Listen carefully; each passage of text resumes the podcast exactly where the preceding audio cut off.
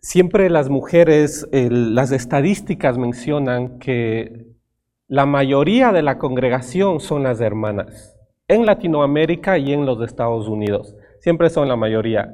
También son las primeras en el servicio. Ustedes se han dado cuenta, las hermanas siempre están primeras para poder servir en el templo, servir a los hermanos, siempre son las primeras en el cuidado, siempre hermanos, las, las hermanas son las primeras en asistir a la iglesia. Y también la Biblia nos enseña que ellas fueron las primeras en recuperar la esperanza.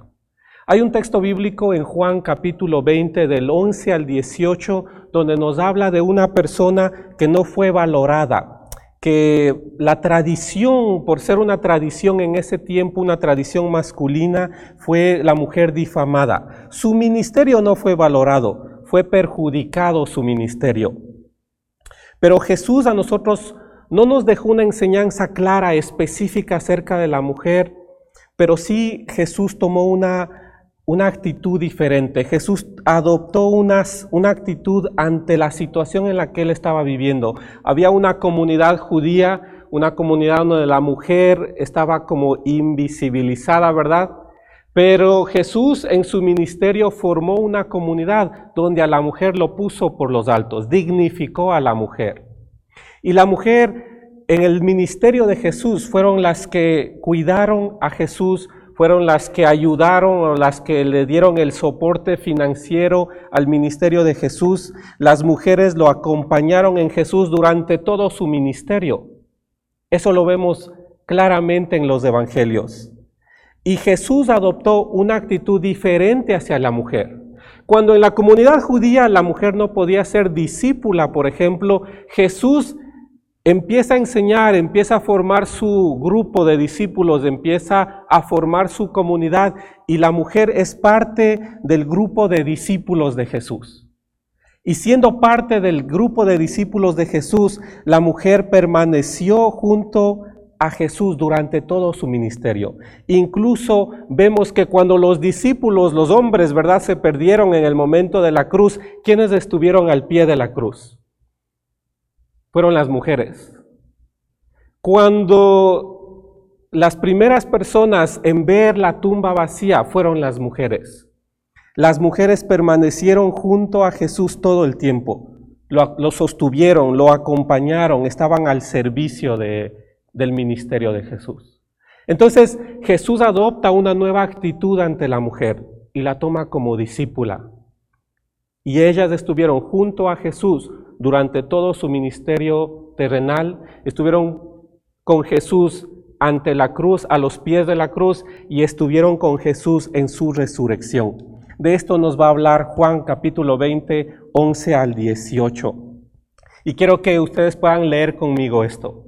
Dice el versículo 11 en adelante, María se encontraba llorando fuera de la tumba y mientras lloraba se agachó y miró adentro. Vio a dos ángeles vestidos con vestiduras blancas, uno sentado a la cabecera y el otro a los pies en el lugar donde había estado el cuerpo de Jesús. En los versículos anteriores del 1 al 10 habla de que María fue temprano el día domingo a la tumba pero resulta que la tumba estuvo vacía y corre de regreso a la casa a avisarle a los discípulos, a Pedro y al amado, supuestamente Juan. Y, ellos van corriendo hacia la tumba y ven que la tumba estaba vacía. Pero ellos cuando ven que la tumba estaba vacía, después de un par de palabras, ellos se regresan a la casa. Los apóstoles. Pero ¿quién se queda en la tumba llorando? Dice es María se queda en la tumba, no se regresó a la casa con los otros discípulos, se quedó en la tumba. Y dice el texto bíblico, se encuentra llorando afuera de la tumba. Esta palabra llorar habla de un dolor incomparable, que estaba expresando su dolor, sus sentimientos por haber perdido a su maestro. Jesús era la persona que lo liberó, dice el texto bíblico, de la enfermedad que ella tenía al liberarlo de la enfermedad que ella tenía, la acoge como discípula y la lleva junto con él en su ministerio. Y María amaba tanto a Jesús que aun cuando Jesús estaba en la cruz, ella permaneció al pie de la cruz. Nosotros sabemos que mataron a Jesús injustamente. Y todas las personas que estaban relacionadas con Jesús tenían el riesgo, el peligro de también ser crucificados, de también ser detenidos. Pero a María no le importó eso. Ella permaneció ante la cruz. Habían guardias romanos que cuidaron la tumba de Jesús y toda persona que estaba relacionada con Jesús podía ser detenida, podía ser encarcelada. Y María se queda ante la tumba llorando por su maestro, por aquel que le dio la libertad, por aquel que, le, que la curó. En los versículos 1 al 10 vemos como Pedro y Juan regresan a su casa, pero María se queda ahí. María Magdalena está presente en el ministerio de Jesús, en la muerte de Jesús, en la sepultura de Jesús y en la resurrección de Jesús, sin temor a las consecuencias. Jesús la rescató y le dio una nueva vida. Esta misma mujer que estaba al pie de la cruz, con la valentía de, estar al pie de la cruz, ahora se encuentra también en la tumba llorando por su maestro. Si hay algo que caracteriza a las hermanas y a las mamás sobre todo, es la valentía. La valentía de estar ahí presentes cuando nadie más puede estar ahí. La valentía de estar ahí presentes por los hijos o por las hijas, por los esposos. Así como María Magdalena nos da a nosotros ese ejemplo de valentía de una mujer, vemos esos ejemplos también en las madres. María Magdalena tuvo la valentía de permanecer junto a Jesús, aun cuando su vida corría riesgo. Cualquier cercanía con Jesús era peligroso, pero la valentía que vemos en María es la valentía que nosotros vemos en las madres de permanecer ahí firmes a pesar de las consecuencias. Que, se, que permanecen firmes, que son las primeras en poder servir en la iglesia, que son las primeras en poder cuidar de, de los niños, que son las primeras en poder estar presente en los estudios bíblicos, dando los estudios bíblicos. Siempre se refleja la valentía de la mujer.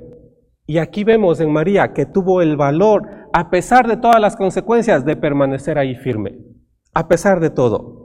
No le importó el riesgo, no le, no le importó el qué le dirán, siempre estaba ahí. Y asimismo las hermanas, las mujeres, las madres siempre están ahí por su familia, por sus hijos. Y una palabra que caracteriza a ellas es la valentía, que son valientes, que están ahí presentes a pesar de cualquier situación. Este capítulo del libro de Juan también nos relata esta historia. Cuando María se encontraba en la tumba llorando, dice el versículo 13, se apareció alguien y les dijo, apreciada mujer, ¿por qué lloras? Y fueron los ángeles los que le preguntaron a María. Porque se han llevado a mi Señor, contestó ella, y no sé dónde lo han puesto. Dio la vuelta para irse y vio a alguien que estaba al pie allí era Jesús, pero ella no la reconoció. Apreciada mujer, ¿por qué lloras? le preguntó Jesús. ¿A quién buscas? Ella pensó que era el jardinero y le dijo, Señor, si usted se lo ha llevado, dígame dónde lo puso y yo iré a buscarlo. María dijo a Jesús. Ella giró hacia él y exclamó, Raboni, que significa en hebreo maestro. El texto bíblico habla de que el ángel y Jesús le preguntan, ¿por qué lloras? No le preguntan a María, ¿qué haces aquí? No le preguntan a María, ¿para qué vienes? No le dicen a María, no tienes familia, hijos que ir a cuidar, a, servir. No le preguntan nada de eso. Le preguntan, ¿por qué lloras? Y nosotros hoy vemos que hay madres que lloran por sus hijos, que lloran por sus familias, Vemos que ante la valentía que la mujer tiene, que la madre tiene de permanecer ahí firme, también tiene esa sensibilidad de poder llorar. A pesar de ser valientes, también pueden llorar por sus hijos, por sus familias, por el ministerio, por la iglesia. Y aquí los ángeles y Jesús son sensibles a ese dolor, son sensibles a esas lágrimas que las mujeres derraman. Siempre en el texto bíblico vamos nosotros a encontrar que los ángeles como Jesús siempre son sensibles a ese dolor. Y ellos están ahí para secar las lágrimas. Los que son enviados de Dios se preocupan por el dolor humano. En el texto bíblico, el ángel y Jesús siempre va a reflejar ese afecto de preocupación por el otro. Y los que son enviados por Dios siempre reflejan ese afecto, esa sensibilidad por el dolor humano. Y ahí vemos una característica más de la mujer o de la madre, que refleja esa, esa sensibilidad, ese afecto, ese amor por el prójimo. Y aquí vemos cómo Jesús se preocupa por, esos, por esas lágrimas. Jesús se preocupa por ese llanto que la mujer tiene. La mujer que llora por su hijo o hija, por su esposo, por su familia, Dios se preocupa por ustedes. Nunca están solas. Aun cuando tal vez la sociedad ha desvalorizado el ministerio de la mujer, Jesús está ahí porque se preocupa por ustedes. Se preocupa por las lágrimas que derraman. Es interesante ver que en el texto bíblico María estaba dispuesta a cargar con un muerto le pregunta a los ángeles y le pregunta a Jesús, démenlo a mi Señor, a Jesús, para llevarlo, para darle sepultura. En la cultura judía, una persona que cogía un muerto, que tocaba un muerto, era considerado impura. Y a María no le importó eso, porque se refleja esa actitud, esa valentía y esa sensibilidad, ese amor que se expresa de una madre o de una hermana hacia otra persona. No le importó a María. Estaba dispuesta a cargar incluso con Jesús, porque ella pensó que seguía muerto él ahí. No le importó a él, a ella, considerarse impura ante la sociedad. Pero a este relato que vemos nosotros aquí, vemos que Jesús la llama por su nombre y María, y María reconoce la voz de su maestro. Jesús quiere tener una comunión, una relación, una cercanía con María. Una relación íntima de amistad con aquella mujer que está mostrando esa valentía, que está mostrando esa sensibilidad y ese amor por su maestro. Jesús la llama por su nombre porque quiere tener comunión, quiere tener una relación íntima. Jesús sigue llamando a cada una de estas mujeres por su propio nombre. Y vemos nosotros que Jesús se preocupa por su dolor y, y, siempre está ahí para secar las lágrimas de aquella hermana, de aquella mujer, de aquella madre que es sensible a ese dolor humano. ¿Qué es parte de ser madre? Mostrar esa valentía y también mostrar esa sensibilidad hacia el prójimo. Y aun cuando tal vez no se reconozca todo eso, vemos en el texto bíblico que Jesús está ahí para secar esas lágrimas. Jesús está ahí para llamarla por su nombre, para poder tener una comunión con ella. Dice también el texto bíblico en el versículo 17 en adelante, no te aferres a mí, le dijo Jesús, porque todavía no he subido al Padre, pero voy a buscar a mis hermanos. Ve a buscarle a mis hermanos y diles, voy a subir a mi Padre y al Padre de ustedes, a mi Dios y al Dios de ustedes. María Magdalena encontró a los discípulos y les dijo, he visto al Señor, y les dio el mensaje de Jesús. Cuando de repente Jesús la llama por su nombre a María y María reconoce la, la voz de su maestro, dice el texto bíblico que yo creo que María fue y quiso abrazar a Jesús, porque empieza diciendo el versículo 17, no te aferres a mí, no me toques. Extrañaba tanto María a Jesús que cuando lo reconoció quiso ir y abrazarlo. Esta es una cualidad también de las hermanas, de las madres, que pueden mostrar ese afecto, no solamente sentirlo, pero también pueden mostrarlo, pueden ir y abrazar a alguien, pueden ir y consolar a alguien. Ella expresa su admiración y afecto de la manera habitual como ella estaba acostumbrada a mostrar a Jesús. Siempre dice el texto bíblico, fue a los pies de Jesús, es decir, fue, se acercó, lo abrazó. Quiere abrazar a su maestro, pero el texto bíblico nos enseña que no se quedó ahí abrazando, no se quedó ahí abrazado, abrazada a Jesús. Es más, Jesús le dijo, momento, no me abraces. Y el texto bíblico dice que le mandó, dice, ve a buscar a mis hermanos y diles, voy a subir a mi Padre y al Padre de ustedes, a mi Dios y al Dios de ustedes. Jesús la convoca a María. Jesús llama a María a decir la verdad más grande de la historia. Jesús ha resucitado. Hermanas, María es la primera apóstol de los apóstoles. Es Jesús quien le encarga a María, es la primera mujer en ver a Jesús resucitado y es Jesús aquí en el texto bíblico quien encarga a María que le vaya a decir a los discípulos la verdad más grande de todas las verdades. Jesús ha resucitado. En este sentido, María se convierte en la primera apóstol de los apóstoles. Una mujer que había sido el ejemplo de la maldad es rescatada, puesta en el camino del discipulado y es enviada por Jesús para anunciar la buena noticia. Jesús ha resucitado.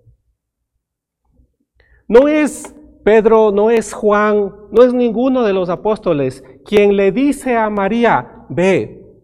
Es el mismo Jesús resucitado quien le está diciendo a María, ve y di la noticia más grande de todas. De vez en cuando yo me encuentro con, con unos, dicen en Ecuador, en unas broncas, ¿verdad? Cuando a la, a la mujer no le dejan tal vez enseñar, a la mujer no le dejan tal vez predicar, a la mujer no le dejan hacer ciertas cosas.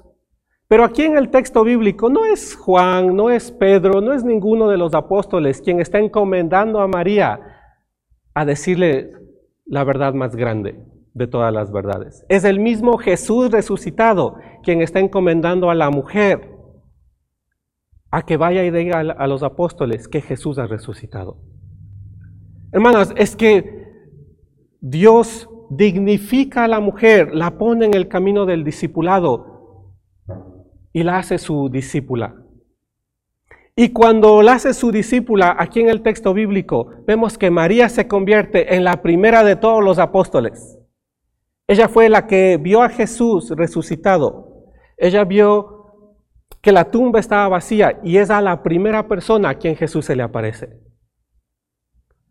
Aun cuando no se ha reconocido todo el valor tan grande que la madre tal vez tiene, aun cuando no se ha reconocido el valor tan grande y todo el sacrificio que las hermanas hacen en el servicio a la iglesia, Jesús lo hizo. Aun cuando tal vez María Magdalena fue invisibilizada por toda la sociedad en la cual vivía, una sociedad judía, Jesús hace totalmente lo contrario y toma a la mujer, la lleva consigo en el ministerio y le da, le encarga a ella también este reto tan grande de poder ser anunciadora de las buenas nuevas, de poder también ser una de todos los apóstoles que Jesús tenía. Jesús quiere la vida plena para todas ustedes. A pesar del llanto, a pesar de las lágrimas que se derramen, aun cuando son valientes, aun cuando pueden expresar ese afecto, vivimos en una situación donde a veces no se valoriza eso, pero Jesús quiere la vida plena para todas ustedes. El ejemplo de ser discípula se expresa en la mujer por su fe activa, siempre al servicio. Ese ejemplo de ser discípulo se expresa en la mujer por ser valiente, se expresa en la creatividad que tienen. Siempre que vengo al templo y veo tan bonito y digo, ¿quién hizo esto? Y dice, las hermanas lo hicieron. Esa creatividad y esa autodonación, es decir, tienen una entrega hacia el servicio. Y esas son las cualidades de las madres las cualidades de las hermanas. Y nosotros agradecemos por su servicio, por su ministerio y por su cuidado. Muy agradecidos. Y así como Jesús las valorizó y las puso en el camino del discipulado y las envió a decir la verdad más grande de todas, de la misma manera, Nosotros agradecemos por todo aquello, por su servicio, por su ministerio y por su cuidado. Que Dios las bendiga siempre.